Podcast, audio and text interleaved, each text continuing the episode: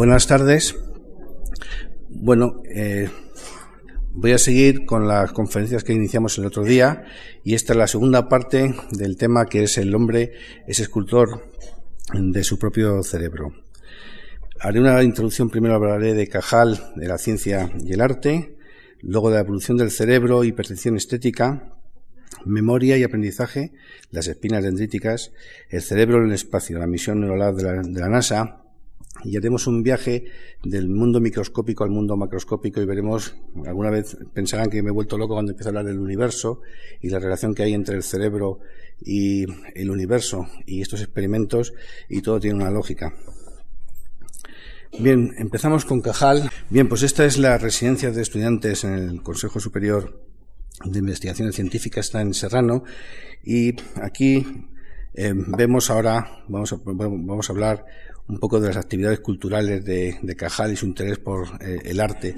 Aquí vemos a Federico García Lorca y, y, los compañeros en 1932 que están mirando de frente, por aquí enfrente hay un banco en donde Cajal se solía sentar, como podemos ver aquí. Pero esto es una imagen también especial, puesto que esto no es una fotografía, sino que realmente un vídeo, como el vídeo que puse otro día de Cajal en su laboratorio. Aquí vemos a Cajal sentado enfrente de la residencia, leyendo un periódico y es muy gracioso porque vemos al propio Cajal en vivo, esta imagen que tenemos de Cajal de fotografía durante muchísimos años, de repente le vemos aquí como es muy gracioso, a veces lo mira como una especie de sorprendido y dice, me están haciendo, ¿qué, está pasando aquí, no? Bien, pues eso simplemente para mostrar Cajal tenía una relación con la, eh, la, residencia de estudiantes y tenía un gran interés por, por, la, el arte. Dice, en los tiempos, bueno, en los tiempos de Cajal, el dibujo era una herramienta principal para ilustrar las imágenes microscópicas y un valioso pretexto para la expresión y desarrollo de las aficiones artísticas de aquellos científicos, como podemos ver en esta imagen eh, tan bella de, de, Cajal. Y así dice Cajal, si nuestros estudios atañen a la morfología, será de rigor ilustrar las descripciones con figuras copiadas todo lo más exactamente posible del natural. Y así Cajal, cuando tenía ocho años, pues hacía este tipo de pinturas, era realmente, le, encantaba el pintar. Y esto es cuando tenía 16 años y cuando era más mayor, con la fotografía que él desarrolló, la fotografía en, color, esta es su hija Paula, en que son eh, imágenes preciosas. Bien, pues esto no fue nada sencillo. Aquí vemos a los padres de Cajal, justo Ramón Casaus y Antonia Cajal Puente. Entonces, este es un artículo que ha escrito María Ángeles Ramón y Cajal, su nieta, sobre el Cajal, el artista. Y en aquel tiempo, Cajal, en la casa de Cajal, eh, su padre no le interesaba para el arte ni eh, ni, ni la, literatura. Lo único que le interesaba eran los libros de medicina. Y todo aquello que sirvía simplemente para adornar, pues era rechazado. Y dice, que la afición de, al dibujo de su hijo siempre le pareció una banalidad y una inutilidad. No había ningún libro de arte, ni tampoco poesía, teatro, novelas clásicas, etc. Toda ilusión era educar a su hijo para que fuera médico. Entonces Cajal le quería eh, meter siempre en la carrera de medicina y que se dejase de, de pintar, ¿no? Y así Cajal dice, Aburrido ya, sin duda, de quitarme lápices y dibujos, y viendo la ardiente vocación demostrada hacia la pintura, decidió mi padre averiguar si aquellos dibujos tenían algún mérito y prometían para su autor las glorias de un Velázquez. Y como no hubiese nadie en el pueblo suficientemente idóneo en achaques del dibujo, recurrió mi padre a cierto revocador y decorador forastero, llegado por aquellos tiempos a Yerbe, para pintar las paredes de la iglesia averiadas y chamuscadas por reciente incendio. Y continúa diciendo, el pintor de brocha gorda, después de mover significativamente la cabeza y de adoptar la actitud magistral y solemne, exclamó, vaya un, eh, un mamarracho, ni esto es un apóstol, ni la figura tiene proporciones, ni los paños son propios, ni el chico será jamás un artista. Entonces, claro, el Cajal quedó completamente destrozado. Dice, en efecto, la opinión del Manchaparedes cayó en mi familia como el dictamen de una academia de bellas artes. Se decidió, por tanto, que yo renunciara a los desvaneos del dibujo y me preparara para seguir la carrera médica. Y así, Cajal, mucho más tarde, en una entrevista que hizo a, un periodista, dice, ¿qué duda cabe? A la, ciencia no van más que los artistas. Yo comprendí que para adquirir nombre con los pinceles es preciso convertir la mano en un instrumento de precisión. A mis aficiones artísticas de niño, a las que mi padre se opuso intensamente, debo lo que soy ahora. Hasta la fecha habré hecho más de 12.000 dibujos. Es decir, Cajal, gracias al estudio del cerebro, al encontró otra vez sus aficiones artísticas un buen pretexto para poder pintar, en vez de bosques naturales, bosques neuronales, como veremos después. Para un profano son dibujos extraños, cuyos detalles se, miden por milésimas de milímetro, pero que descubren mundos misteriosos de la arquitectura del cerebro. Y ese es el tema que voy a hablar a continuación. Vamos a hablar del arte, de cómo nuestro cerebro es capaz de generar belleza y al mismo tiempo contiene belleza, y vamos a ver cómo nuestro cerebro aprende, se modifica, etcétera. Y estos son dibujos de los tiempos de Cajal que son verdaderas eh, maravillas. Se puede, cuando ustedes, muchos de ustedes por primera vez ven lo que es una neurona eh, con estos métodos, pero se pueden imaginar cosas que luego hablaremos sobre las capacidades estéticas y la percepción estética. Estas son imágenes, algunas son maravillosas, pero son de enfermedades. Esta es una enfermedad de Alzheimer, esto es una placa neurofibrilar, por ejemplo. Estos son dibujos de neuronas, estos son fibras con unos colores preciosos, que cuando uno lo ve, el significado, no, voy a entrar en detalles porque si no, estaríamos todo el día. Esto es una médula espinal. Aquí vemos como un dibujo japonés, un célula de Purkinje, esto es una célula piramidal que hablaremos después. Esto es otro dibujo del cerebro de de un insecto, el ganglio cerebral. Aquí vemos la médula espinal de un buey y aquí otro insecto. Es decir, son imágenes que realmente seguro que a muchos de ustedes les, les, ha encantado aunque no sepan cuál es el significado. Entonces, tanto para el artista, para el científico como para el público general, estas imágenes encierran una extraordinaria belleza. Entonces, una cosa muy importante que el primer día comenté es que en los tiempos de Cajal la fotografía era un instrumento, la microfotografía que también no existía, bueno, existían aparatos como este, eran microscopios eh, bastante complejos, había que subirse a una silla, esto me encanta porque para hacer una foto, ahora que nos sentamos cómodamente, hacemos una foto digital y hacemos en cinco minutos cinco mil fotografías, en aquel tiempo para hacer una sola foto estabas un día entero. Luego encima hacías la foto y salía chamuscada, una, una porquería. Entonces, claro, lo que se hacía en aquellos tiempos era dibujar para ilustrar lo que uno observaba.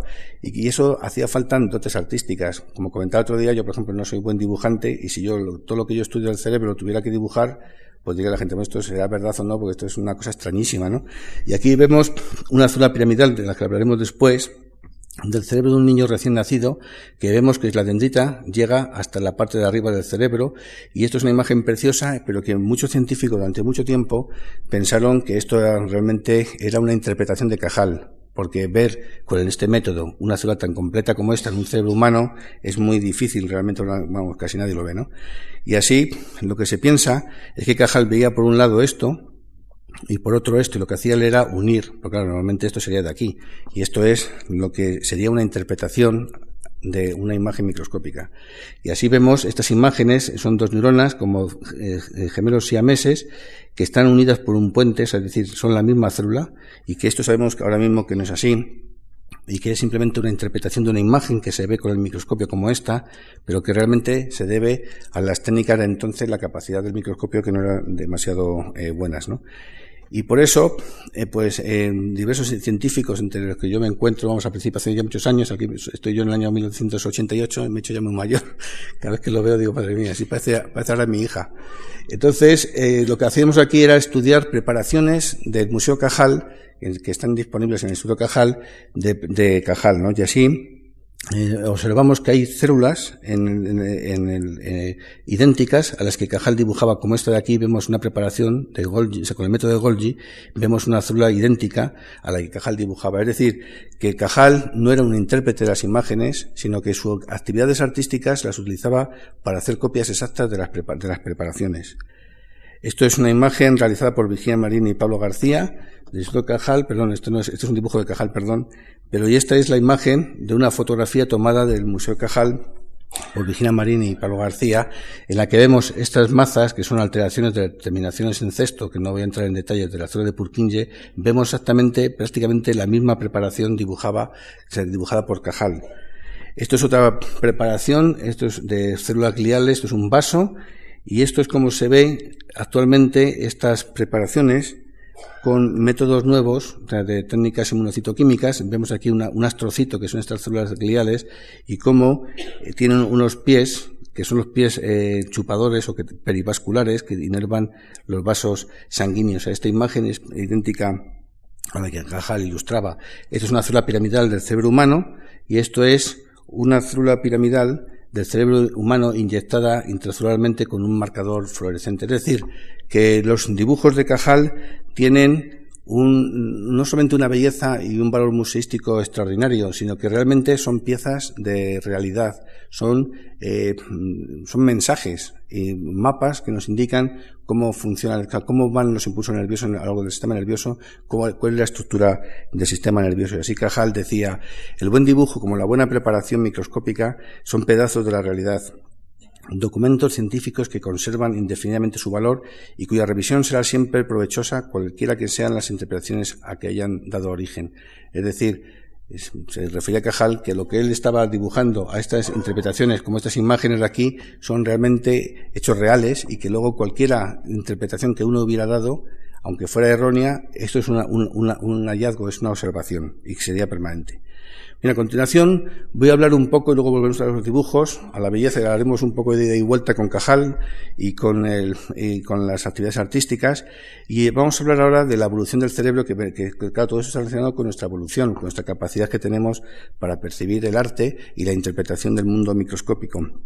Como vemos aquí en esta imagen, eh, a lo largo de la evolución del cerebro de los vertebrados ha habido en el cerebro humano un aumento en el tamaño del, cerebro, aquí vemos al cerebro humano, que va aumentando, y eso es una idea de la evolución, ¿no? La proporción con respecto al cuerpo en el cerebro humano del hombre ha aumentado más que cualquiera de las otras especies de mamíferos. Y así, lo que también voy a intentar hacer hoy es un poco aunar las ideas que de lo que hablaba el otro día Udal Carbonell, esas eh, eh, conferencias tan maravillosas sobre la evolución del cerebro, esas ideas que hay, con eh, las ideas que vamos a mostrar hoy sobre la estructura del cerebro. Y así vemos, estos son dibujos, que como ya dijo todavía Udal Carbonell, no existen, no podemos ver el cerebro de un Australopithecus porque el tejido blando se pierde, pero sí nos queda el cráneo. Y lo que ha ocurrido es del Australopithecus a lo que es el Homo habilis, ha habido una considerable es un salto gigantesco en la, en la, evolución del cerebro humano.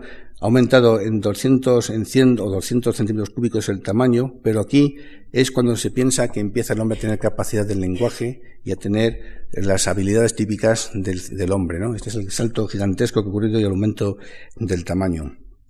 Y por eso es una sorpresa extraordinaria cuando hace realmente muy poco tiempo, fue creo el año pasado, se descubrió el hombre de la isla de Flores, que esto le llamaban los hobbits. Bueno, se vieron en el periódico hace un año, que fue una repercusión enorme porque son individuos que tenían solamente, medían prácticamente un metro y que hace 18.000 años desaparecieron de, la Tierra, eh, estaban en, en Indonesia, y que tenían el cerebro como un chimpancé y era tres veces más pequeño que el del, hombre moderno, pero sin embargo tiene unos signos de una extraordinaria inteligencia. Entonces, claro, eso eh, rompe la idea de que a lo largo de la evolución el cerebro va creciendo y que no había nada en a lo largo de la historia de la evolución humana que hubiera ido al revés, a una disminución del tamaño del cerebro. Pero claro, esto, pensando otro día, dice, bueno, ¿pero qué significa esto? Y yo volviendo otra vez a lo que hablé el otro día, cuando vemos un cerebro, estos son cerebros actuales, el cerebro, hay cerebros muy pequeños, de 850 gramos, esto que tienen 1760 gramos, por ejemplo, son extremos de, una colección. Realmente, la mayor parte de nuestros cerebros, los que estamos aquí ahora mismo, tienen aproximadamente 1400 eh, gramos. Pero hay cerebros muy pequeños, incluso hay uno, que el otro día leí un artículo muy interesante, que era una persona absolutamente normal y tenía solamente 600 gramos de cerebro, es una cabeza muy chiquitita, ¿no? Y era una persona totalmente normal. Y aquí, como comenté otro día, eh, Anatole France, que fue un premio Nobel eh, en literatura, pesaba su cerebro eh, solamente 1.100 gramos, y sin embargo Lord Byron tenía una cabeza de 2, de 2 kilos 200, aunque un cabezón tremendo. Tenía, Lord Byron tenía el doble de cerebro que, Anatole France. Y claro, y aquí un kilo de cerebro es extraordinariamente lleno de neuronas de conexión. Entonces, ¿qué significa estas variaciones si ambos son tan inteligentes? o sea, tan, capaces de ser, creativos en la literatura. Y por eso cuando hablamos de estos cambios en la evolución, y, claro, por desgracia, solamente se puede conocer cambios en el tamaño del cráneo, pero realmente lo bonito o lo interesante es estudiar la estructura del cerebro. ¿Qué es lo que ocurre aquí? Porque probablemente el cerebro de Anatole France, en comparación con otro cerebro de mismo tamaño, tenga cambios en la estructura íntima y no en el tamaño general. Y así eh, viene este chiste, que yo vi en un periódico, bueno, en una revista eh, americana, que este es el, cerebro de, una persona y este es de un, de un conejo, y, le, y dice la señora, dice, mi cerebro es más grande que el suyo. Y dice, ¿y a mí qué? Si yo puedo saltar más que usted. Entonces, claro, aquí la pregunta, el chiste está aquí, dice, bueno, ¿y para qué quieres tener un cerebro más grande si yo puedo correr más que tú? O sea, depende para qué quieres tu cerebro, es importante o no. O sea, no es que un conejo tenga, esté menos evolucionado que nosotros, o una rata, o un perro, sino que ha evolucionado en líneas distintas. Eso es importante. Lo, lo, único que hemos hecho nosotros es evolucionar en una línea distinta que es la humana, que tenemos unas habilidades distintas a las de otras especies, pero no son mejores, simplemente son, son distintas.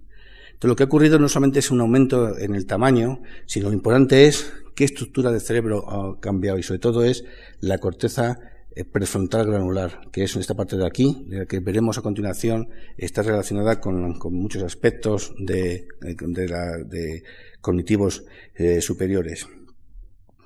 Esto es un estudio, una, una imagen eh, muy bonita y también dramática, porque esto es el, un dibujo realizado por un artista de la hermana de Penfield que tenía una, un tumor en la corteza prefrontal lateral. Penfield, como ya dije otro día, era un cirujano que, de, de un cirujano que famoso por la, cirugía de la epilepsia y porque fue el que descubrió el homónculo somatosensorial y, y, motor.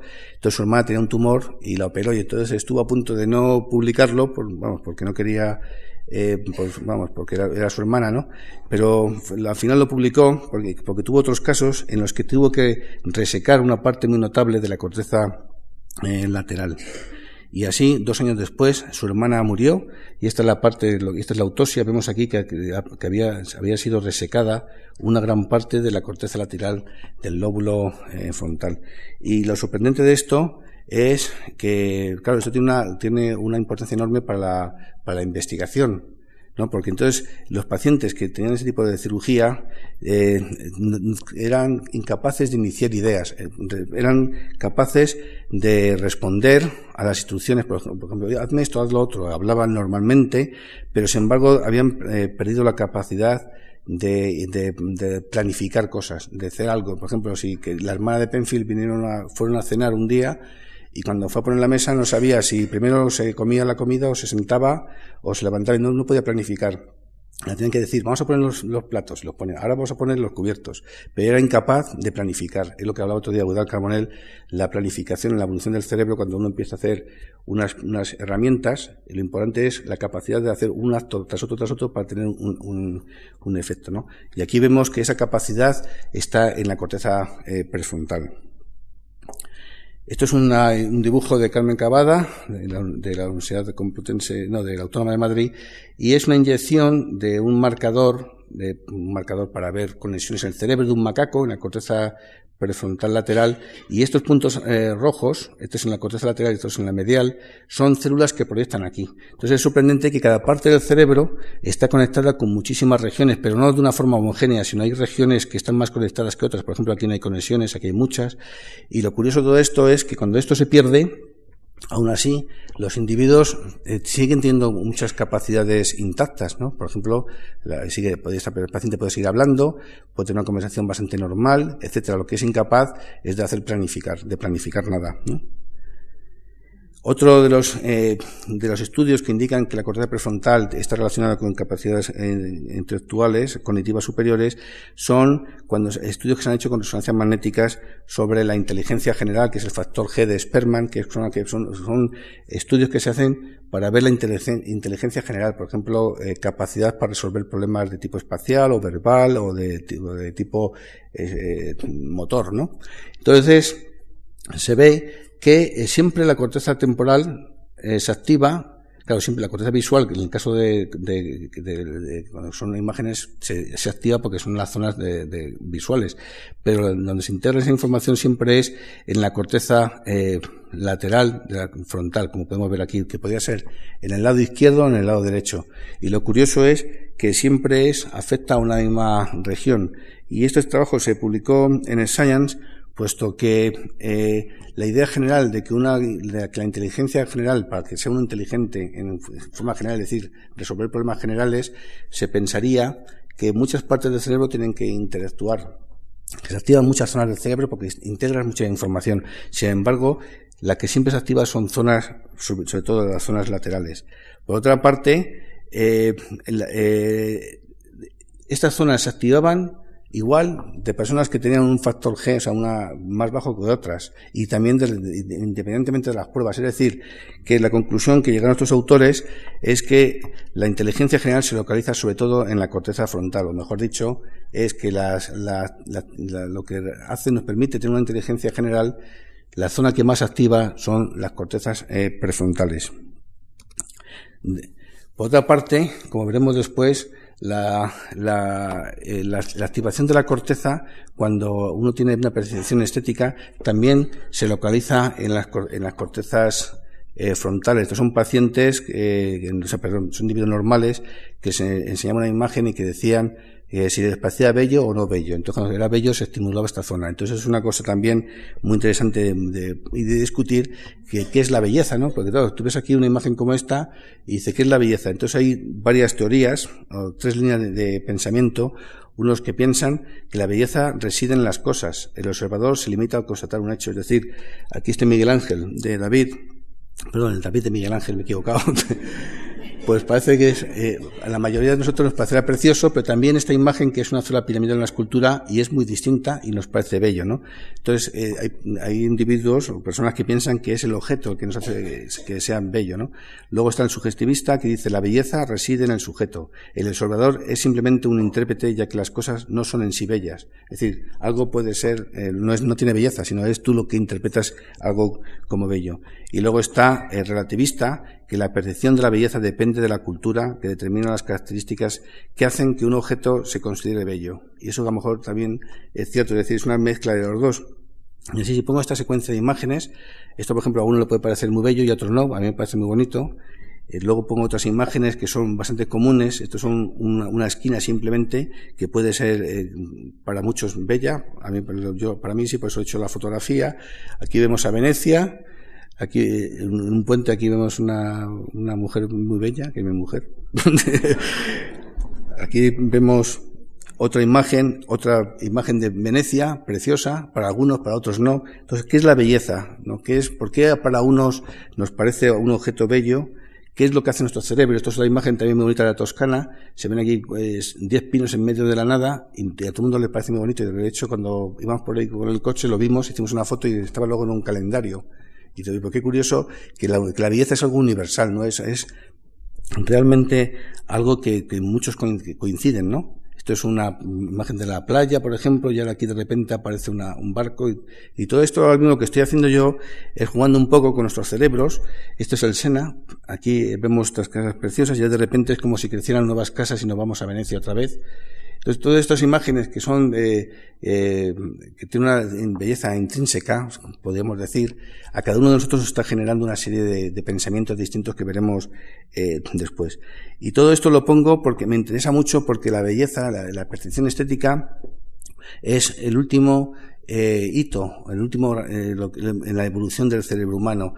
Como ya vimos otro día, el Australopithecus, cuando empezamos a caminar de forma erecta y, dejamos la huella de, la famosa huella de la Etoli hace casi cuatro millones de años, y nuestro cerebro a lo largo de este tiempo, hasta el hombre actual, tres millones de años han pasado, ha ido aumentando de tamaño, pero realmente, como yo he dicho antes, no es el tamaño del cerebro lo importante, sino lo importante es conocer qué ha pasado a los circuitos eh, corticales para ser eh, que nos han permitido el llegar a inventar las naves espaciales, por ejemplo, y ser capaces de dejar esta huella en la Luna. Este es el gigantesco paso de la Tierra a la Luna, a través de un cerebro nuestro que ha conseguido a lo largo de la evolución pues hacer esta cosa tan maravillosa que es como, eh, como el poder volar. Si muchas veces lo pensamos, muchas veces, bueno, como yo tengo una perra que es muy lista, o, todo el mundo tiene aquí a lo mejor perros o lo que sea, que listos son, pero no hacen prácticamente nada. Nosotros somos capaces de escribir libros, de crear sinfonías, de inventar aparatos, fotografías, eh, hablar por teléfono móvil, que yo, yo tampoco ni lo entiendo eso, es una cosa extraordinaria, ¿no? Entonces, claro, son cosas que a lo largo de la evolución, pues otro día hablamos con Eudal Carbonell, que nuestro cerebro ya ha parado de crecer, ya ha parado de, evolucionar, pero lo que está ocurriendo es un cambio, ha ocurrido un cambio en los circuitos y una de las, de, las cosas de, que pensamos en nuestro laboratorio y en otros laboratorios es que durante la evolución se han desarrollado zonas corticales nuevas y que en esas zonas habrían cambios en la estructura. Y esa estructura diferente es lo que haría al hombre ser distinto a otras especies. Es decir, como el otro día, los que fueron, eh, asistieron a las conferencias del otro día, hablábamos que se piensan, hay una línea mayoritaria de investigación, sugiere que los circuitos corticales en todas las especies las columnas, como veremos después, son todas iguales y lo que cambia en el cerebro humano con respecto a otros cerebros es que hay mayor o menor número de columnas entre especies. Y lo que se proponen en otros laboratorios como el mío es que no solamente hay más columnas en el cerebro humano, sino que lo que cambia es la estructura interna del cerebro, los, son los circuitos, no, no el número. Y que, y además, eh, los cambios más notables han ocurrido en la corteza eh, prefrontal lateral. Y ahora esto es espectacular, porque aquí vemos la Venus de Tantán, que otro día hablaba Eudal Carbonell, que es la primera eh, muestra de arte de, del hombre, ¿no? Aquí vemos que es una estructura que es una, forma eh, humana y tiene, está en discusión porque hay científicos que piensan que esto realmente es una casualidad, es una figura antropomorfa, pero que es una casualidad. Pero Eudal Carbonell, que es un experto en, en en los, artilugios que inventaban en aquellos tiempos, él está seguro que esto realmente es una pieza de arte, ¿no? Y como otros, otros científicos. Bien, pues en, hace unos 50.000 eh, años hubo una explosión de arte y aparecen la, Venus de Willersford, hace 25.000 años, que ya tiene una extraordinaria eh, calidad, como si dijéramos. Y ahora volvemos otra vez al David de Miguel Ángelo, eh, Ángel, y vemos cómo la elaboración de esto, bueno, tardó en, para hacer esta escultura eh, tres años. Eh, cuando esto, lo más seguro, esto sería unos cuantos golpes de, piedra y esto mucho más complejo. Pero claro, aquí lo, lo que más interesante de todo esto es que nuestro cerebro es el mismo. Es decir, a lo largo de la evolución, nuestro cerebro ha permanecido igual. ¿Y, por, ¿Y cómo ocurre esto? Entonces, buscando en la literatura, es un, eh, aquí vemos a un libro de Juan Huarte de San Juan, que fue uno de los padres de la neuropsicología y que vivió, eh, se piensa que nació en 1529, que murió en 1888, dice, es una cosa maravillosa. publicó el examen de ingenios para las ciencias en, castellano, luego se publicó en inglés, en holandés, en muchas ediciones, y ha tenido una repercusión enorme por las cosas que él decía como veremos a continuación. Dice, en dos o tres años se aprende el hombre todo lo que alcanzaron los antiguos en dos mil, y si el hombre lo hubiera de adquirir por experiencia, había menester vivir tres mil años, y experimentando las medicinas mataría primero, antes de que supiera sus cualidades, infinitos hombres, todo lo cual se excusará leyendo los libros de los médicos racionales y experimentados, los cuales avisan por escrito de lo que ellos hallaron en el discurso de su vida. Estaba advirtiendo, claro, que se da cuenta que eh, nuestro cerebro, como hablamos otro día, es, somos capaces de aprender de una forma rápida aquello que se ha acumulado a lo largo de la historia de la evolución del cerebro. Eso es lo que nos hace ser lo que hemos llegado, la evolución que hablamos otro día de la evolución mental, no la evolución del cerebro en sí. Y así, esto simplemente es para pensar, ¿no? Vemos la, la Venus de Willendorf y el, em, y el David de Miguel Ángel, y lo importante es que aquí es el mismo cerebro, de aquí a aquí somos los mismos. Y lo que ocurre aquí, como hablamos también otro día, de las, de las neuronas en espejo, y lo que ha facilitado es que a través de la, del invento del fuego y la reunión de los, de nuestros antecesores a lo largo de las, del fuego, pues aprendían unos a otros, enseñaban cosas que de repente uno pues empezaría a hacer algún objeto, algo que fuera del gusto de otros y eso permite que aprendan los, otros y así sucesivamente se va desarrollando nuestras habilidades y con el tiempo la escritura, el lenguaje, la música, la pintura, etcétera, nos ha servido de herramientas para transmitir nuestros conocimientos. Pero realmente, si nosotros ahora mismo, cualquiera de nosotros, eh, en vez de estar en nuestra familia y nos deja en medio de la selva, seríamos los niños lobo, como ya conocen, que no saben leer, no pueden aprender nunca a hablar, se mueven igual que un animal, y viceversa. Un, un individuo de hace 300.000 años, un niño nacido hace 300.000 años, le ponemos ahora mismo en una casa cualquiera y a los dos días está jugando con un PlayStation, por ejemplo, ¿no? O sea, es decir, es la capacidad nuestra de nuestro cerebro y de, de, transmitir información a los otros y de haber inventado objetos. Gracias a la escritura podemos leer libros. Y ocurre lo que decía eh, eh, de San Juan, Claro, eh, cuando no estaba, cuando no era por escrito, era hablado, pues dicen que se morían mucho más eh, pacientes porque experimentaban, ¿no? O sea, decían, bueno, vamos a darle esto, le duele mucho la cabeza, dale esto.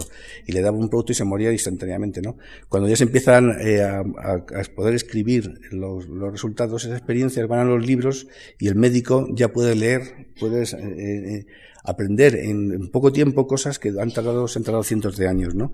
Y esto es lo que quiero reflejar aquí estos cambios en nuestra capacidad, en la habilidad, porque hace 50.000 años de repente em, surge el arte. O sea, el arte, este, esa capacidad la tenemos aquí, pero a nadie se le había ocurrido de repente que un objeto puede producir eh, placer. O sea, es decir, el arte que es, pues es producir algo simplemente por, por la, nuestra necesidad de, de crear algo bello.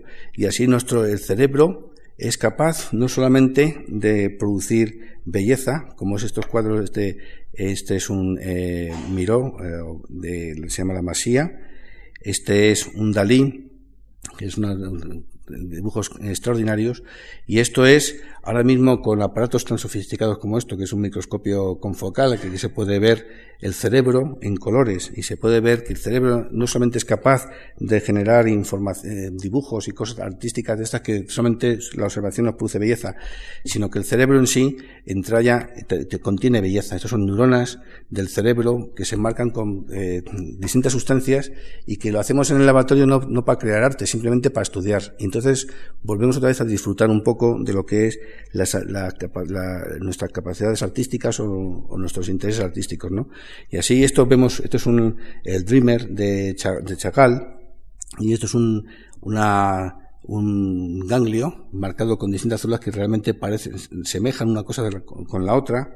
A veces también mucho, tenemos mucha imaginación, ¿no? Pero bueno, entonces aquí vemos a un miró y esto es un, eh, son neuronas eh, realizadas por eh, Verdugo y colaboradores y que realmente son dibujos como realizados por un, un miró, un Picasso. Entonces muchas veces cuando uno está viendo el cerebro, te das cuenta que eso, somos capaces de crear cosas, pero al mismo tiempo el cerebro es, también, eh, entraña unas bellezas extraordinarias y eso fue la razón por la que hace, el año pasado, si el año pasado fue, hicimos una exposición en la que muchos laboratorios de todo el mundo, pues mostramos imágenes sobre lo que eh, de, lo que normalmente estudiamos en el laboratorio y, y, estamos sorprendidos, claro, porque somos muy especialistas, es decir, yo, solamente sé de corteza cerebral, otro sabe de otra parte del cerebro, y aquí vemos como especie de, de, de, estos son como unas manchas que hay en el cerebro, en el cerebelo, son amapolas, parecen ser, esto es pues algo extraño, no sé lo que es, pero nos parece belleza, esto parece que está un incendio en el cerebro, es increíble, ¿no? Las cosas que contiene el cerebro tan bonitas y que esto no lo estamos haciendo, esto lo vemos que es la ganadora. Esto no se hace para, para, para divertirnos, o sea, no es un entretenimiento, simplemente son imágenes que estamos, que se ven para estudiar algún aspecto del cerebro. Esto es curioso porque este es un, un, cerebro de unos ratones que se llaman Rainbow, en las que tienen proteínas se manipulan genéticamente para que tenga proteínas que emiten una luz, en este caso azul, verde y roja. Entonces, las células que tienen una proteína roja y verde se ven en amarillo.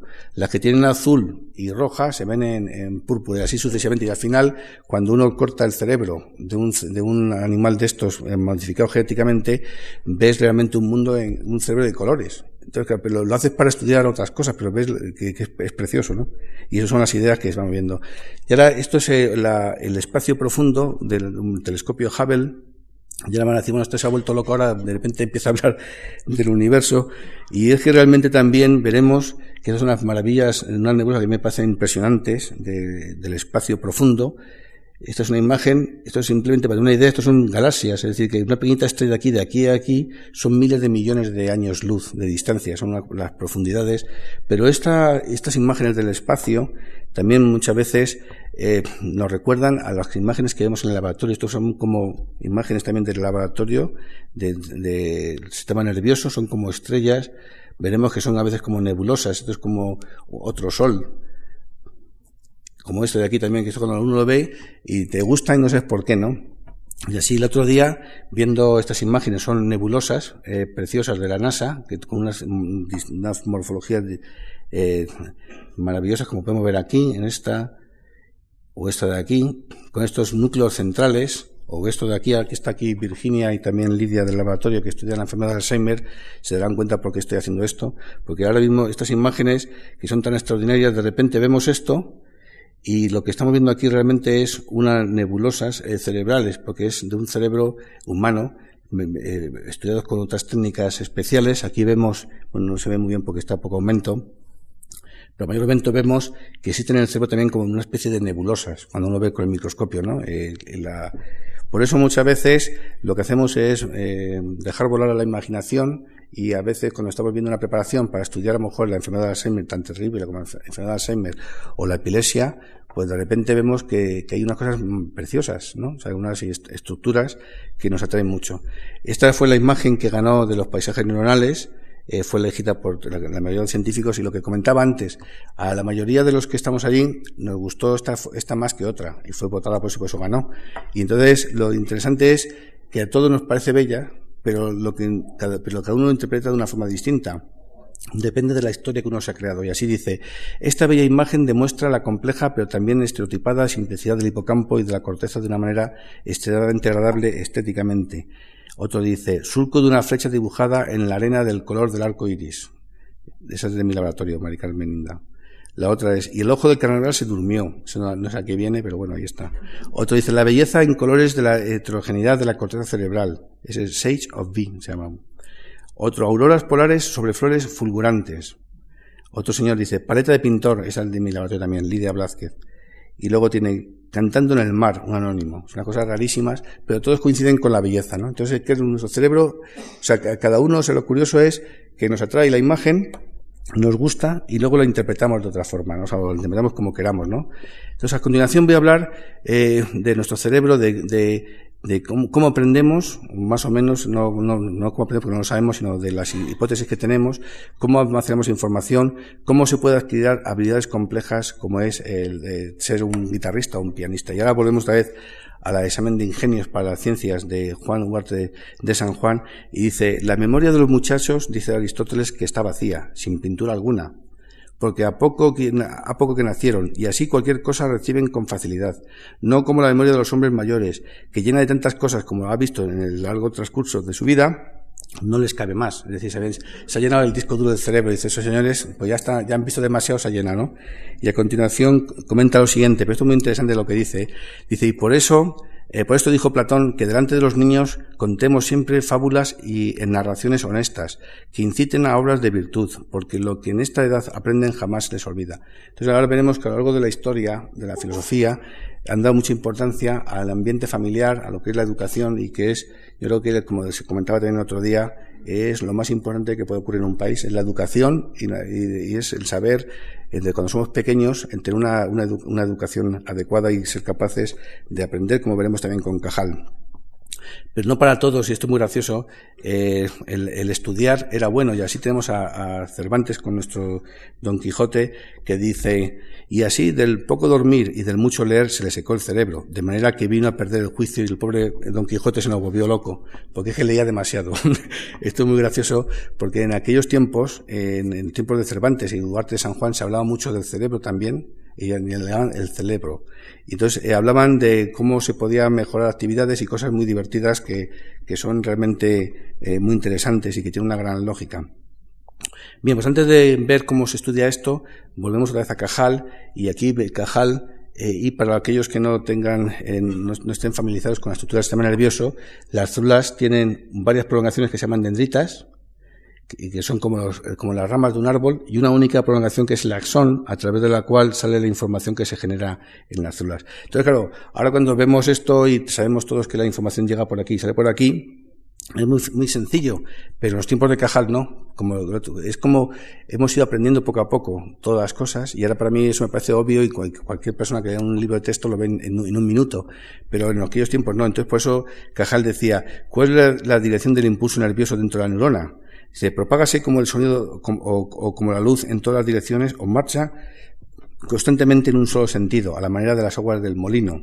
Parece una tontería, pero bueno, eso es. Entonces, lo que propuso es la hipótesis de la polaridad dinámica, en la que le proponía que la arborización dendrítica es el aparato de recepción, es decir, la información llega aquí, esta información se procesa, va llegando al cuerpo de la célula, aquí se integra la información que va a generar, que va recogiendo a lo largo de sus dendritas, y luego, a través del axón, emite eh, una, respuesta que se propaga a otras áreas del cerebro o bien a las, a las células que están aquí locales, en las conexiones laterales. Entonces esto es lo que se propone Cajal y que realmente sabemos que esto es así ahora. Esto para, simplemente para que ustedes sepan que cuando hablo yo de dendritas y asones, el asón es único y las dendritas es como el aparato receptor de las neuronas.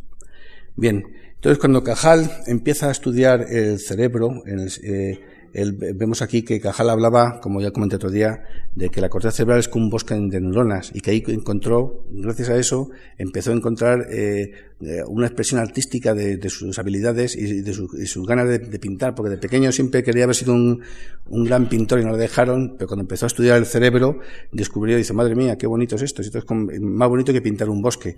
Y así Cajal hablaba de bosque de neuronas, como podemos ver aquí. Y dice, como el entomólogo a caza de mariposas de vistosos matices, mi atención perseguía en el vergel de la sustancia gris células de formas delicadas y elegantes las misteriosas mariposas del alma, cuyo batir de alas quién sabe si esclarecerá algún día el secreto de la vida mental.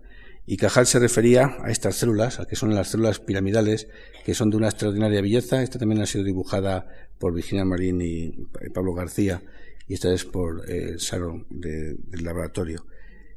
Entonces, eh, volvemos otra vez aquí a Cajal y vemos a Juan Ramón Jiménez que dice, no conozco cabeza tan nuestra como la suya. Y hablando de cabezas y de cerebros, dice en esta película que vemos ahora, dice Ramón y Cajal inclinado en su venerable y bellísima cabeza sobre el microscopio, donde estudia el prodigioso mundo de las neuronas como, como hilos telegráficos de la conciencia. Es muy gracioso porque habla de la cabeza y aquí también de la cabeza, por eso lo he traído. Y otra vez más, vemos a Cajal con su microscopio y esto es una imagen también realmente preciosa. El otro día también puse otra imagen del laboratorio y es que este microscopio, mm, vamos, lo, he tocado yo, bueno, esta es la mesa que está en el Instituto Cajal, estas son sus preparaciones y estas son fotografías que hemos visto a lo largo de muchos años de Cajal y que aquí lo vemos en, vivo y es una cosa realmente impresionante cómo miraba a través de estos microscopios tan sencillos que cuando uno lo ve dice, bueno, pero este, ¿qué, qué he podido ver este señor aquí? Si esto es una cosa increíble, ¿no? Con esos aparatos tan sencillos, sin prácticamente luz, cómo podían ver lo que ellos decían que veían y cómo interpretaban el sistema nervioso, ¿no? Entonces voy a hablar a continuación de las espinas. Esta es una foto que estuve tomando otro día con Alicia, en la que podemos ver simplemente las espinas. Son protrusiones, como en un rosal, y así Cajal las descubrió, como veremos aquí a continuación, con el método de Golgi. Aquí vemos Cajal con sus preparaciones, y estas espinas dendríticas son las pequeñas protuberancias que tienen las dendritas y que Cajal las bautizó y las denominó así espinas dendríticas.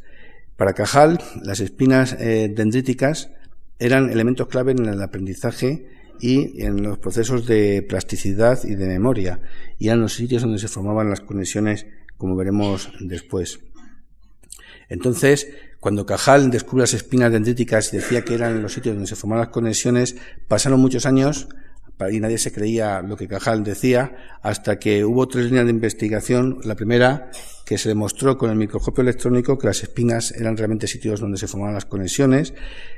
Otro grupo de laboratorio, otro laboratorio y otros científicos hablaban de que las espinas eran elementos clave en la plasticidad del cerebro y la memoria, lo cual era impresionante porque, claro, son procesos que muchas veces uno piensa y dice, ¿y eso cómo puede ocurrir, no?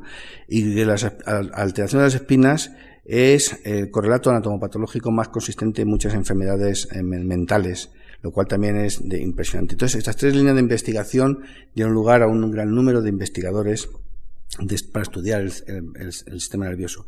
Esta es una imagen de George Gray, publicada en 1959 en Nature, una revista tan prestigiosa, en la que se observó que las espinas dendríticas, como vemos aquí esta protrusión con el microscopio electrónico, eran elementos donde se forman conexiones. Entonces, cada espina, como podemos ver aquí, tiene una terminal formando una conexión.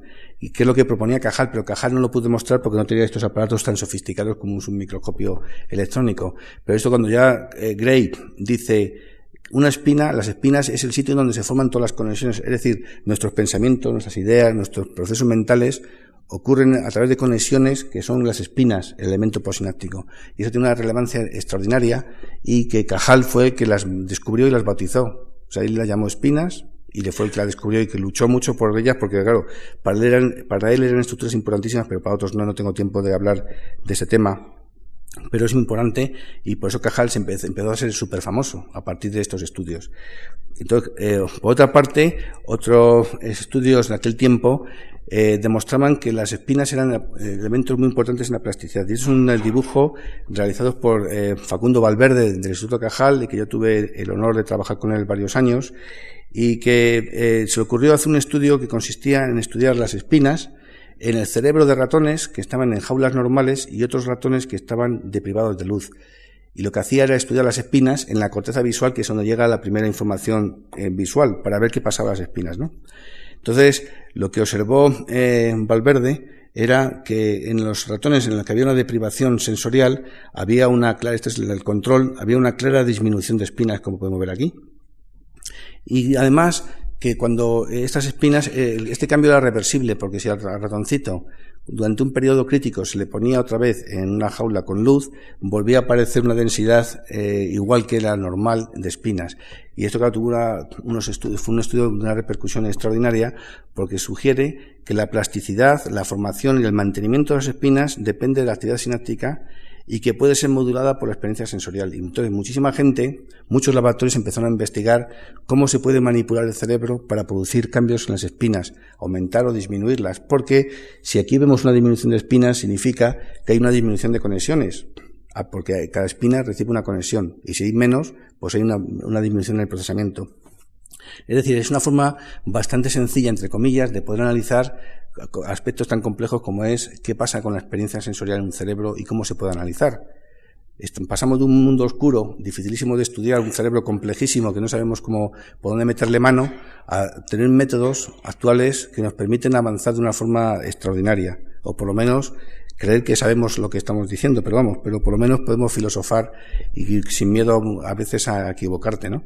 Bien, y esto es, la otra línea de investigación es con el retraso mental. Esto es un caso de una microcefalia, un individuo que tenía 385 gramos de cerebro, como un chimpancé, era una persona eh, que era profundamente retrasada. Y cuando tú estudias el cerebro de estos individuos, en el microscopio, si no te dicen que es una persona que tiene retraso, no se reconoce para nada con, con histopatología eh, estándar. Eh, y eso, por eso, muchos, durante muchos años, claro, dice, bueno, ¿y qué tiene que ver el retraso mental con la estructura del cerebro? O sea, se hablaba un poco de cosas mágicas, ¿no? Pero entonces fue también otro español, que era Marín Padilla, en 1972, que se le ocurrió estudiar la corteza cerebral de pacientes, perdón, pacientes no, de individuos con retraso mental, con el síndrome de Down, y aquí vemos que estos son los individuos normales y los individuos con, eh, con retraso se ven que las espinas, hay una disminución de espinas y las espinas son más largas, hay un cambio de la morfología, luego veremos qué significa esto, pero lo importante es que la disminución de espinas sugiere una disminución de conexiones. Es decir, que la célula piramidal, esas células que son tan importantes en el cerebro, en vez de tener un número de espinas normal que puede integrar mucha información tienen menos eh, espinas, menos capacidad de información y por eso son eh, retrasados mentales. Eso es una hipótesis para poder explicar algo tan complejo como eso que hasta entonces no se podía explicar. Y que así, esto es eh, cómo eh, el científico trata de explicar eh, cosas tan complejas como es también la esquizofrenia, ¿no? Y aquí vemos, esto es una imagen, eh, una diapositiva que la pongo siempre porque me, encanta, y es un pintor se llama Lois Wayne, que pintaba gatos, él dibujaba, estaba fascinado por los gatos y pintaba muchos gatos, ¿no? Y cuando tenía 34 años empezó a desarrollar esquizofrenia y al cabo del desarrollo de la, de la enfermedad, el gato iba cambiando en, el aspecto, una cosa tremenda. O sea, el gato siempre es igual. El mundo, el, gato, por supuesto, no, no, es así. Pero para su cerebro sí era así, ¿no? Y esto es muy bonito, porque me acuerdo muchas veces que pongo esta diapositiva y hay gente que dice, oye, pues a mí me gusta esto de aquí, esta foto. O sea, que realmente, a lo mejor cuando se estaba transformando en la esquizofrenia a una capacidad más artística que aquí, ¿no? Aquí es mucho más bonito este que este, pero bueno. Entonces, pero entonces ¿por qué lo pongo? Lo pongo porque actualmente se piensa en algunos laboratorios que lo que ha ocurrido, lo ocurre en los pacientes eh, perdón, con eh, esquizofrenia es una pérdida de espinas en la corteza prefrontal, como vemos aquí. Esto es un individuo normal y esto es un paciente con esquizofrenia en donde hay una disminución de espinas. Yo este trabajo particularmente no me lo creo, pero lo pongo simplemente para indicar cómo actualmente los científicos nos metemos en este mundo de tan complejo como son los procesos psíquicos y mentales y cómo con nuestras herramientas interpretamos cosas que, eh, que son muy difíciles de interpretar, pero que tienen su lógica. Bien, esto es una otra de las consecuencias de la doctrina neuronal y los procesos neuronales. La doctrina neuronal propuesta por Cajal es eh, que las células son estructuras absolutamente independientes. En vez de formar una red, son estructuras independientes. Claro, y eso es lo que suponía, como comenté en la primera de las conferencias eh, que di, eh, no es lo mismo que, que, el cerebro esté formado por una red de neuronas en que el paso de información de una a otra vaya a través de una red sin interrupción, o que las células sean independientes y es como un cerebro de, cristal fragmentado, como decían en los tiempos de Cajal. ¿cómo dice usted eso si, las neuronas son independientes? ¿Cómo puede pasar la información de un sitio a otro? ¿no? Entonces, una de las preguntas que había en aquel tiempo era que si las neuronas tienen una estructura, fija a lo largo de la historia, inmutables y siempre tal cual, o bien las, neuronas son elementos dinámicos, capaces de moverse constantemente y cambiar eh, sus conexiones. Claro, es una pregunta dice, bueno, ¿por qué sí y por qué no? Es una pregunta, ahí está, ¿no? Y así se propuso la hipótesis del ameboidismo y la mecánica de los procesos psíquicos, en la que antes lo he explicado en la conferencia anterior y aquí no tengo tiempo de explicarlo, era que la variedad la morfológica, la variabilidad eh, morfológica de las espinas eh, se, se, podría ser debida a aumento ameboideo. Es decir, cuando los, eh, aquellos científicos veían las espinas, incluso también ahora cuando uno lo ve, y si no te lo dicen tampoco lo piensas, pero si te lo dicen es verdad. Dice, una célula piramidal tiene miles de espinas. No es posible cuando que, que cada célula nace con una espina con esta morfología. Esta va a ser así, y esta así, esta va a ser inclinada, esta así al lado. Entonces es una cosa difícil de creer, ¿no? Que tenga esa información genética y sea tan exacto. Todo lo que se pensaba, como estos son tejidos que cuando uno lo estudia están fijados, es decir, muerto, es como hacer una foto. Si yo voy andando, una vez me ven así con la mano, otra vez así, y pensaban que esto era movimiento de las espinas. Y este movimiento, eh, como eran los, los, eh, las espinas, los sitios donde forman las conexiones según Cajal, eh, los cambios en estos movimientos indicarían cambios y los procesos psíquicos. Y así proponían muchos científicos que la capacidad que tenía el cerebro humano de, hablar con una gran rapidez, o estar dormido de pronto despertarte y decir sí, y hablar, y esas formas tan rápidas, era como una interrupción, como un, el, el, interruptor de la luz, ¿no? Y aquí vemos a Cajal, en su clásico libro de textura, del sistema del nervioso del hombre y de los vertebrados, que explica las hipótesis de el ameboidismo y los procesos psíquicos, una cosa, un capítulo que durante muchos años eh, yo nunca lo he leído ni nadie leía, porque eso se leía en 1890 por ahí, pero que realmente cuando en los años 90, pues no lo leíamos porque nos parecía un poco una, tontería, sinceramente, ¿no? O sea, no, bueno, tontería, ni, pensamos, ¿por qué dirían esto, no? Y así decían, eh, durante el proceso, el estado de actividad, las, las espinas, como vemos aquí, eh, se conectan y la inactividad se separan y así. es decir, que las espinas se podían mover y cuando estaban inactivas, lo que hacían es que se retraen y entonces se desconectan. Es como el enchufe que se ha desconectado. Enchufar y desenchufar. Que es una cosa lógica eh, en teoría, pero claro, como estos son los sitios donde se conecta y las son móviles, esto explicaría el por qué los procesos psíquicos. Y así surgió una hipótesis que se discutía mucho sobre el ameboidismo y los procesos mecánicos de, la, de, los procesos eh, eh, psíquicos, es decir, no a una sustancia, sino a, una, cambio de la estructura de neuronas, que las neuronas estaban móviles, que había mucho dinamismo, ¿no? Entonces, eso, para ya, como ya digo, pasamos todos del tema este, nadie creía en esto, y mejor dicho, no pensamos en esto. Y así, en el año ya 2002, se introdujo unos nuevos métodos para analizar el sistema nervioso que consistía en marcar a las neuronas en vivas con un marcador fluorescente que lo podemos ver con un microscopio. Y estos son fotografías hechas con un vídeo, esto es al minuto cero y aquí al minuto cuatro.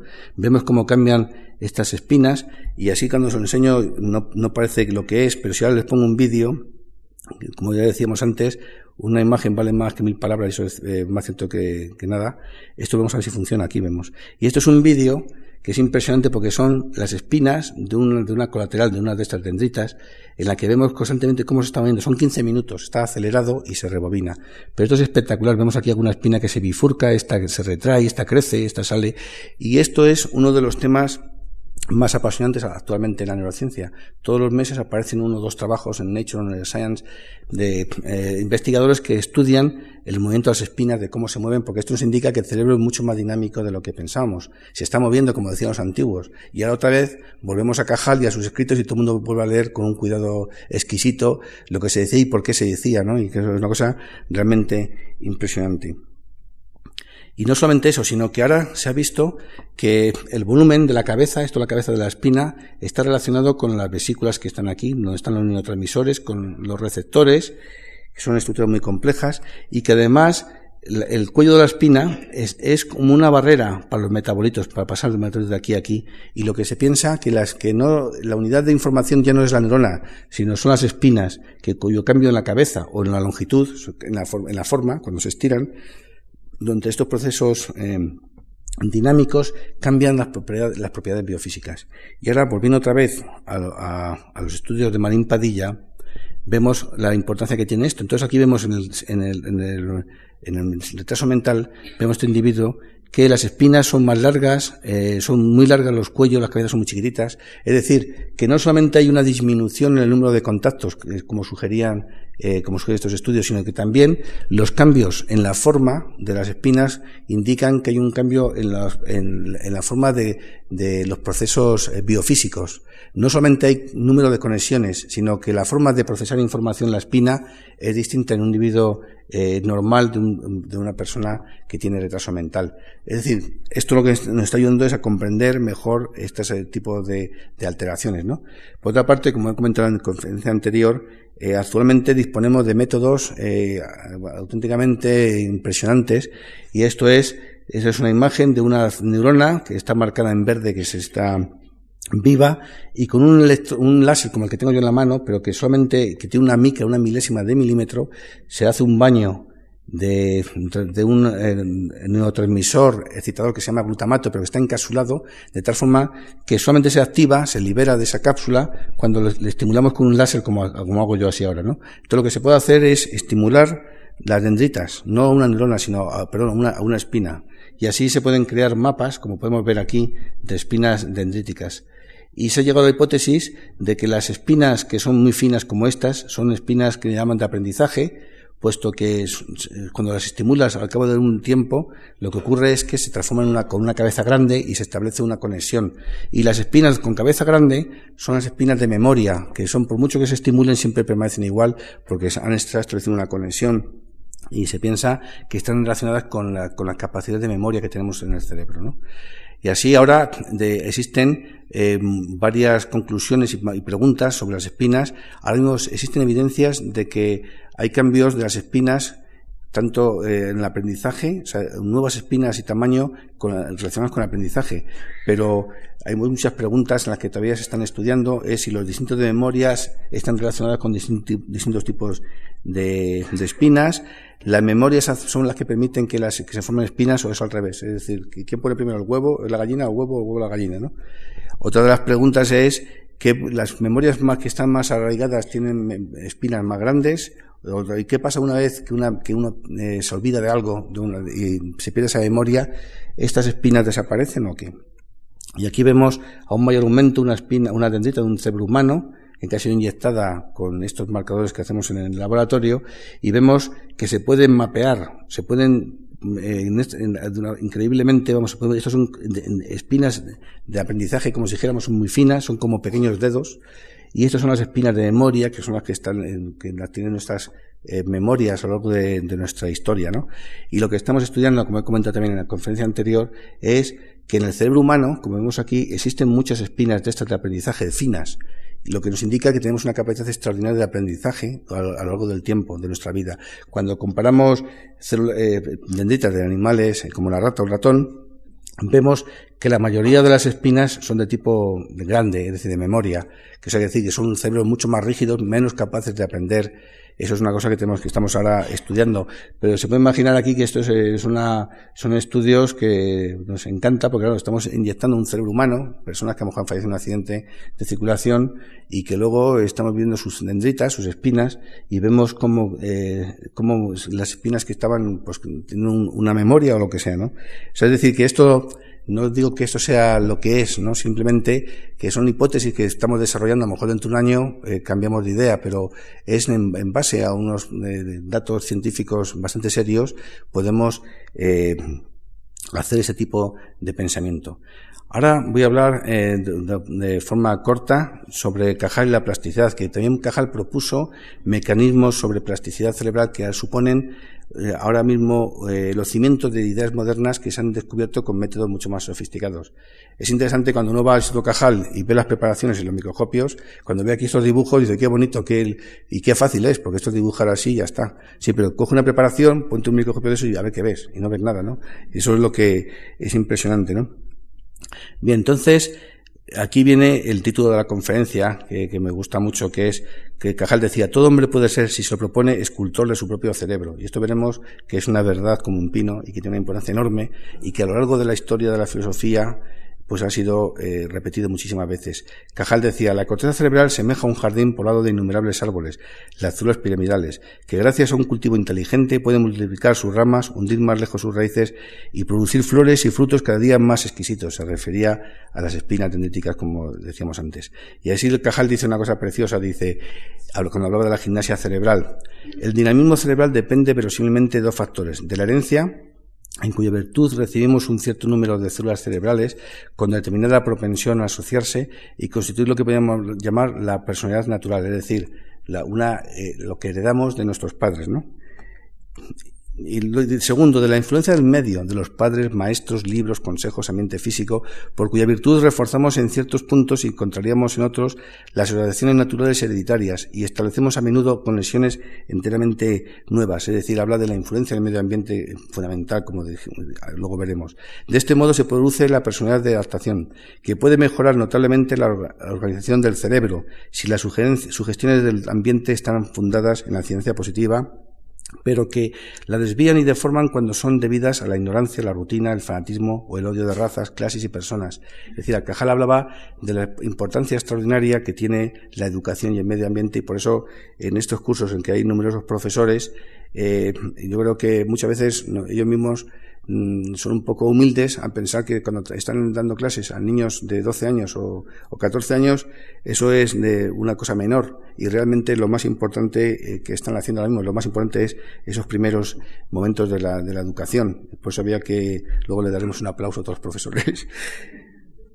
Y es, bueno, entonces, esto, como Cajal dice eso y por qué Cajal dice esto y qué de verdad, ¿no? Porque Cajal dice eso y otro señor puede decir otra cosa, ¿no? Bien, pues esto es un experimento muy bonito en que se hace con el PET, que es para, es para ver, eh, las zonas del cerebro se activan cuando hace una, uno hace una actividad, ¿no? Entonces, las zonas que más activan es digital, es decir, visto de lado, esto es coronal así de frente y esto desde arriba. Y estos son, eh, se hizo un estudio en 1998 que tuvo una gran repercusión, se publicó en la revista Brain, en la que vieron eh, cómo personas que sabían leer y reaccionaban ante una, una respuesta fonológica a algún estímulo auditivo y los compararon con personas que no sabían leer de la misma edad y trabajaban todos en el mismo sitio, en un hospital en Estocolmo. Eran inmigrantes que venían de, de Lisboa. Entonces había un grupo que hablaba y otros que no hablaban. O sea, era un grupo muy homogéneo, muy, muy bueno, pero que unos hablaban, sabían leer y escribir y otros no. Entonces los que no sabían leer ni escribir, cuando eh, procesaban información lo hacían en regiones distintas. Entonces, claro, esto no quiere decir que estos sean mejores que los otros, es decir, los, los que sepan leer que los que no saben leer, sino simplemente lo que nos sugiere que por el simple hecho de aprender a leer y escribir, nuestro cerebro crea patrones de aprendizaje, o sea, de, asociación de ideas, que es muy distinto de las personas que no saben leer ni escribir. Y por tanto, esto ha surgido un gran número de, de editoriales, ¿no? Hablando de cómo la educación puede producir un cambio estructural de nuestro cerebro, lo cual es, una, cosa impresionante y que realmente cuando uno vuelve a pasar otra vez a la historia y lo que dicen los filósofos se da cuenta que es así que es muy normal, ¿no? O sea, es decir que luego aquí vemos otro trabajo también muy interesante que esto está publicado en, en Nature Neuroscience en 2001, que es comparan la estructura de la corteza cerebral, bueno, de una forma muy sencilla, solamente son tamaños, ¿eh? Y esos son mapas que se hacen contra más azul es más distinto y contra más de color hacia el rojo son estructuras más parecidas. Y estudiaban eh, la estructura del cerebro para ver la influencia genética, comparaban gemelos eh, eh de, homocigóticos y dicigóticos, ¿no? Los, los, monocigóticos son aquellos que son genéticamente idénticos, son clones, como si dijéramos, ¿no? Y aquí serían hermanos, pero que no son, son dicigóticos. Vemos que solamente tiene una pequeña parte del cerebro que es muy semejante, pero la gran mayoría es muy distinta. Es decir, que existe un gran componente, eh, el componente genético es bastante poco. Y cuando se estudia individuos que son eh, genéticamente idénticos, vemos que hay muchas zonas, sobre todo en la corteza frontal y en la corteza temporal, que, no tienen nada que ver unas con otras, y son individuos auténticos, son idénticos, no son, son, eh, son clones. Lo cual indica una vez más que la historia, de nuestra vida, o sea, la historia del ambiente, tiene una influencia tremenda en nuestro cerebro. Y esto solamente es una cosa muy sencilla. Estamos hablando de, tamaño, nada más. Pero luego, si nos metemos dentro del cerebro, seguro que vemos muchas más diferencias. Pero esto simplemente para mostrar que, aun siendo eh, idénticos, genéticamente, existen extensiones muy grandes que son eh, distintas.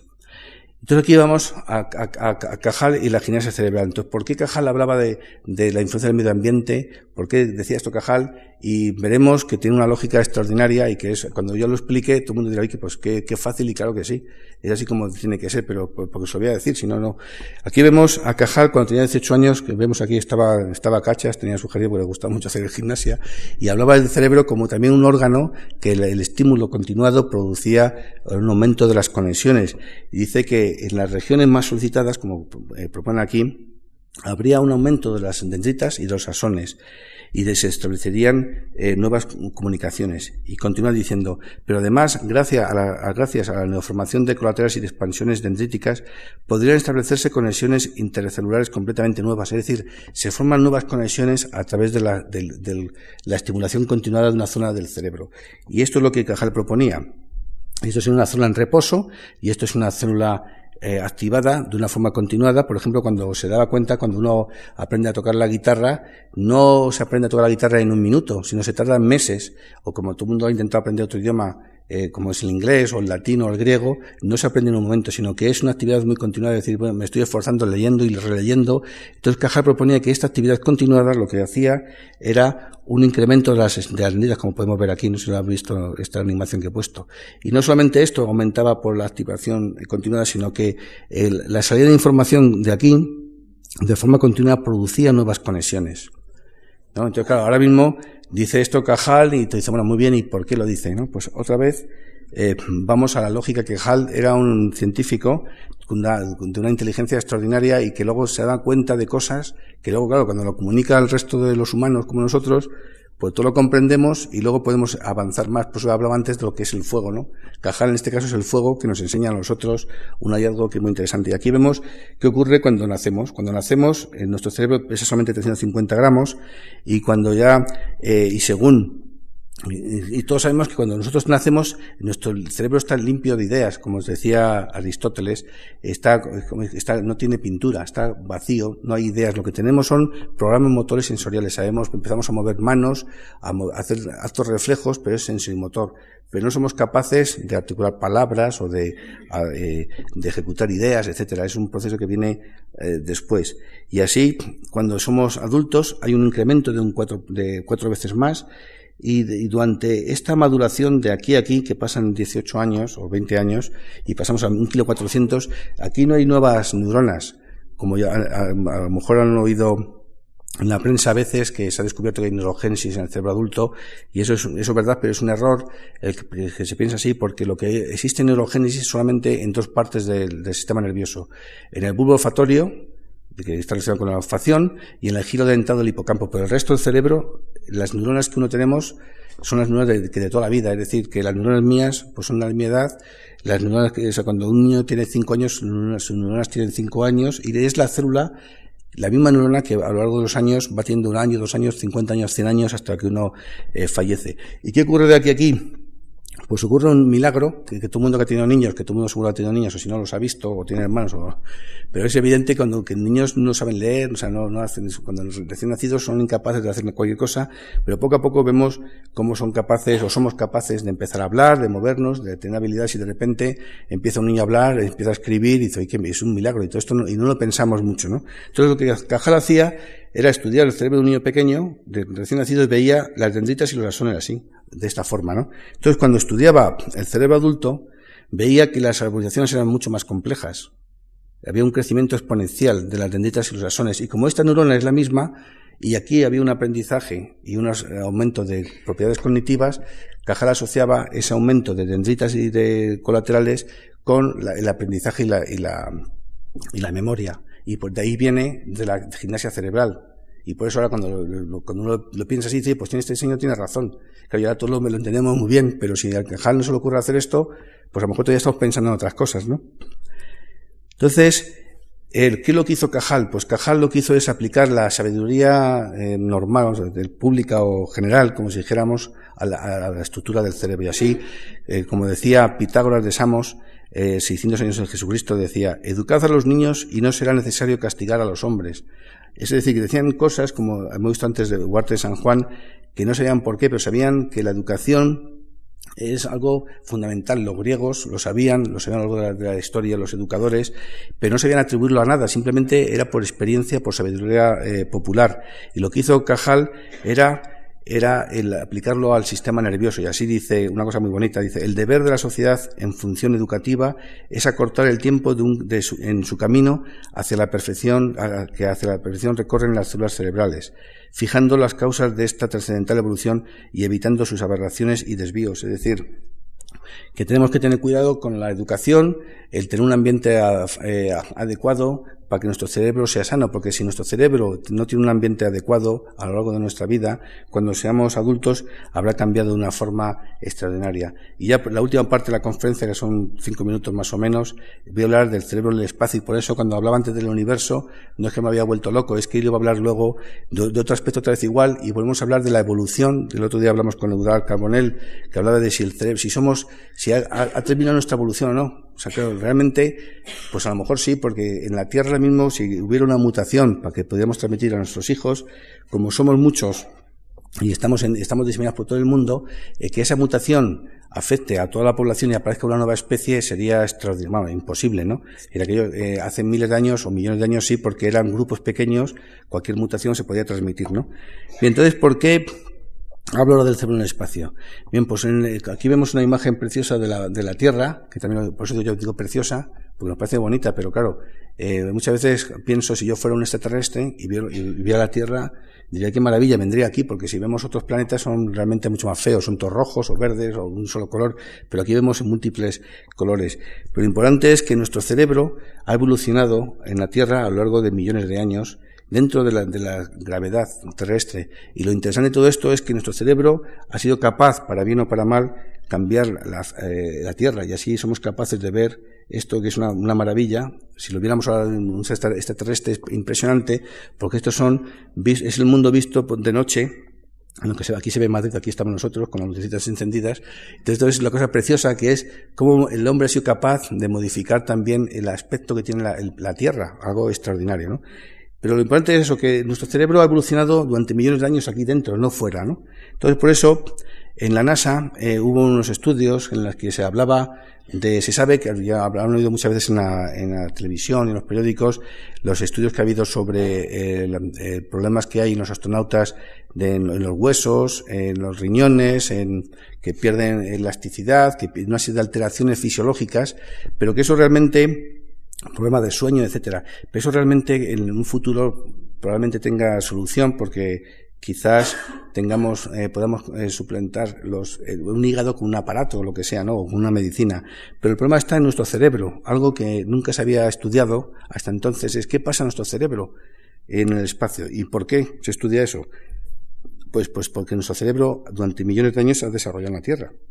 Y ahora volveremos. Y así se participamos en un estudio con Luis Miguel García Segura de Silo Cajal en los vuelos espaciales sobre la estructura y fisiología del cerebro. Y también hubo un homenaje a Santiago Ramón y Cajal. Como vemos, Cajal está siempre metido en todos los sitios.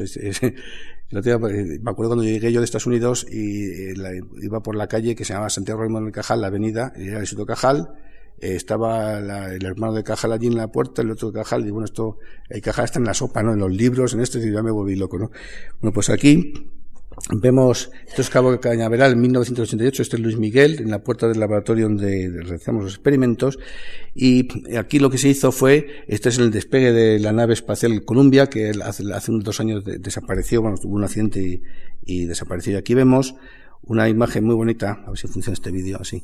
Esto vemos aquí, este es el vídeo del interior de la nave, estos son los astronautas, y dentro de la nave lo que se hacían eran eh, muchos experimentos para ver cuál es el efecto de los vuelos espaciales sobre la, eh, el cerebro. Y aquí vemos una rata voladora, como llamamos nosotros, porque es un, a los siete días vemos, eh, ahora vemos la rata, aquí vemos cómo flotan, están realmente como volando, los pobres. Claro, ya han perdido la capacidad esa, están realmente en una, en una situación de ingravidez, ¿no? Entonces las ratas a veces se agarran, pero cuando se sueltan, de repente pierden orientación y se ponen como a volar, ¿no? Por eso decimos la, la, rata voladora. Aquí, ahí está la rata.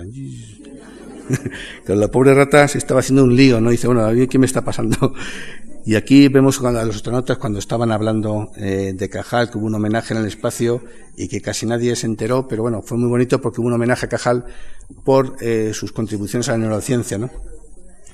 Bien, aquí vamos a ver. Bien, pues esto es lo que, eh, estos son dibujos que fueron al espacio y las, algunas de las preparaciones como, homenaje a Cajal por sus hallazgos, ¿no? Y me acuerdo cuando mandamos esto al espacio, decían, oye, a ver si se va, va a estallar la, la nave, eran 12 preparaciones y luego nos quedamos sin preparaciones. Y digo, no, no preocupes hay 7.000 y además están en un sótano prácticamente medio escondida.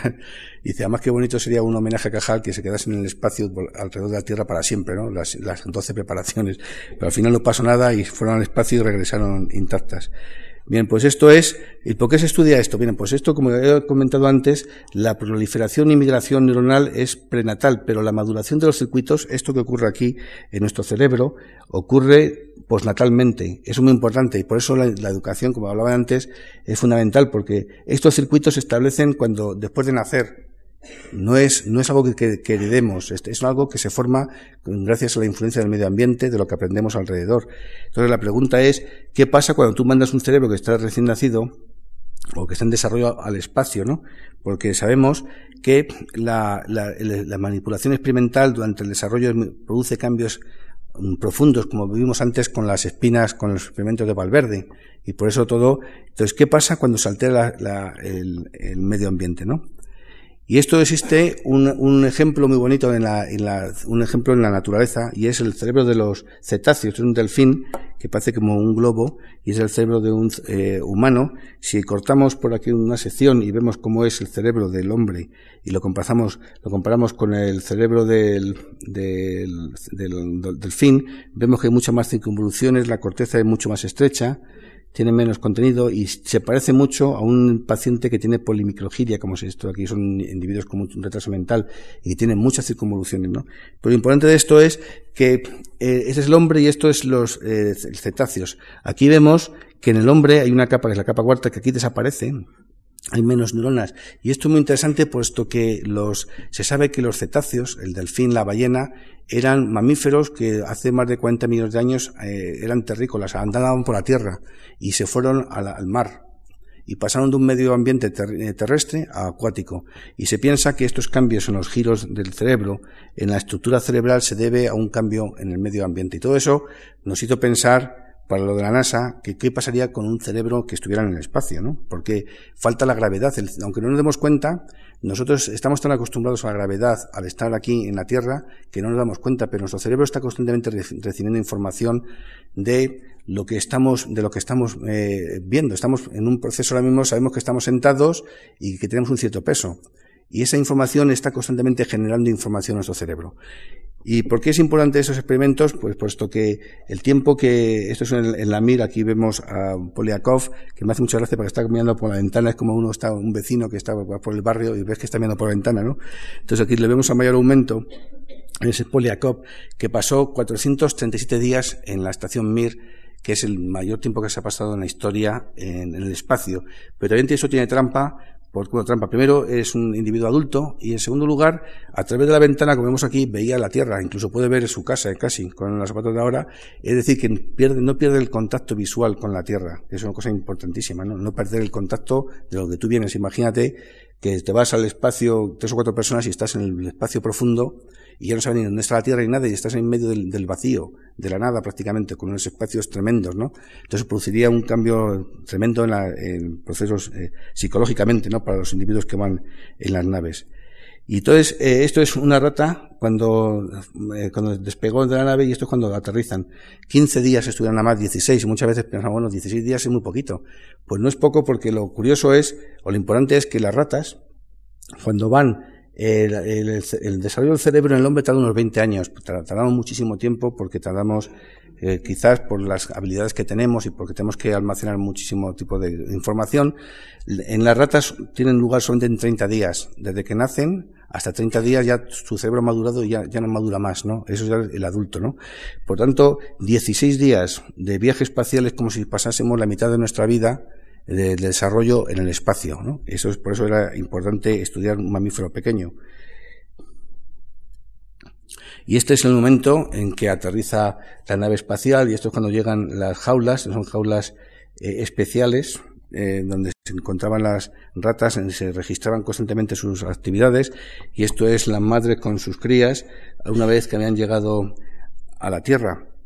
Y este es uno de los lavatorios del interior de, este edificio donde estudiábamos el cerebro de las ratas.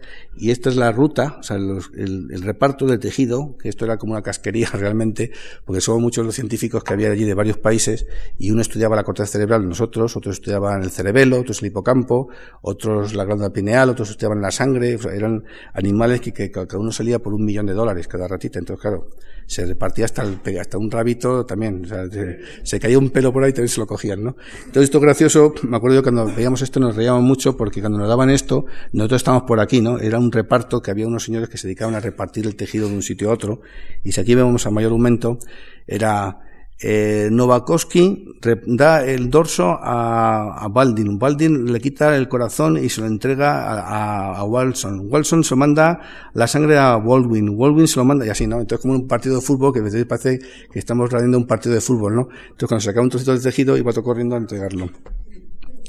Bien, pues esto es una zona del cerebro que estudiamos, que es la, esta región que se llama el hindlimb en, en inglés, que es, simplemente es la zona de, representación de las patas traseras de la rata. ¿Y por qué? Puesto que las ratas estaban en el espacio volando, pues las patas traseras donde están los músculos antigravitacionales pues se atrofian, se sabe que se atrofian. Y esa atrofia de, músculos produce una alteración sensorial en el cerebro. No llega, en las ratas, claro, no, llega información de gravedad, sino que se pierde esa información. Y por eso estudiamos esta región que está muy bien localizada en el cerebro de las ratas. Y así, y estudiamos con microscopio electrónico, no voy a entrar en detalle simplemente para explicarles lo que hicimos. Este es el cerebro de estas ratas y esto es el microscopio electrónico, estas son estas pestañas son los contactos sinápticos en donde contamos la sinapsis, etcétera, con métodos esterológicos, etcétera. Bien, entonces lo que se observó es que las ratas, eh, controles las que estaban en tierra, pues este es el número de sinapsis que hay en el cerebro, y lo que ocurrió, una cosa sorprendente, es que las ratas que habían estado en el espacio había una disminución muy significativa, sobre todo en esta capa, en esta capa de aquí arriba, en que había una disminución de un 344 millones de sinapsis por milímetro cúbico, es decir, una disminución dramática en el número de sinapsis, y que estos cambios eran permanentes porque para lo sacrificamos a las ratas, unas nada más aterrizar y otras cuatro meses después, que las dejamos en Nueva York pasando un tiempo para ver si se recuperaban, es con la esperanza de que los posibles cambios que encontrásemos al aterrizaje fueran son temporales. Y sin embargo, estos son datos de cuando ya las ratas habían pasado cuatro, meses en la Tierra. Es decir, que durante el espacio, durante los vuelos espaciales, en estas ratas habían ocurrido cambios permanentes de una forma laminar específica, es decir, sobre todo en la capa 3, que por cierto son las células en esas capas se encuentran las zonas piramidales de conexión corticocortical, es decir, de asociación, las que asocian ideas o, de, una corteza a la otra. Y así, la última diapositiva, esto está inspirada en la película del 2001, Una odisea del espacio, aquí vemos aquí el dolmen, que es una pirámide que sale de, la, de, la, de un planeta que es el cerebro. Entonces, estos, eh, los resultados son, es que hay cambios permanentes en el número y morfología de la sinapsis de forma laminar específica. La otra conclusión, estos eh, eh, resultados indican que la gravedad es necesaria, es, una, eh, es un factor necesario para el, desarrollo normal sinaptogénico, es decir, para el desarrollo de la sinapsis. La gravedad es necesaria. Si no, si no tenemos gravedad, nuestro cerebro, en esas zonas del cerebro, se produce un cambio. No digo a mejor o peor, quizás es una adaptación a un medio mejor en ese caso, que es el espacio, pero para la Tierra no. Y la última, conclusión es puesto que la, corteza es el sitio donde se realizan, eh, se localizan las funciones cerebrales superiores. Más que localizar, mejor es decir, es la región cuya actividad está relacionada con las actividades que nos hacen ser lo que somos, que somos el ser eh, humano. Pues estos cambios que ocurren en la corteza pueden ser de una eh, relevancia importante para el futuro de los vuelos espaciales. Ahora mismo muchas veces, bueno, ¿y por qué va a haber vuelos espaciales? Pues seguro que dentro de unos eh, cientos de años, no digo fechas porque si no mi mujer me regaña, siempre dicen mil, dos mil, tres mil, pero cientos de miles de años, ¿qué va a ocurrir en el espacio? En el espacio que estaremos colonizando distintos planetas en el espacio.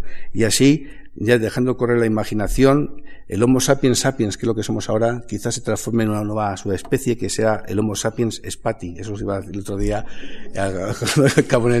y que esto parece ciencia ficción y es muy divertido, pero realmente, ¿por qué no? Es, es algo que puede ocurrir. Y esto es todo lo que quería comentar y quiero dar las gracias a la Fundación Juan March por haber eh, organizado estos eh, maravillosos eh, seminarios y que yo he disfrutado muchísimo y pasar este rato con ustedes. Muchas gracias.